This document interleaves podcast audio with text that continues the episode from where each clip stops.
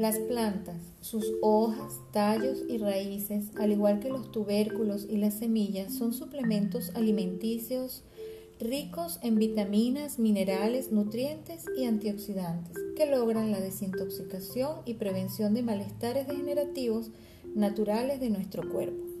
La naturaleza es fundamental para el bienestar en nuestras vidas. El uso de plantas medicinales como terapia Puede curar y preservar, prevenir problemas de salud. Las plantas tienen tres papeles importantísimos.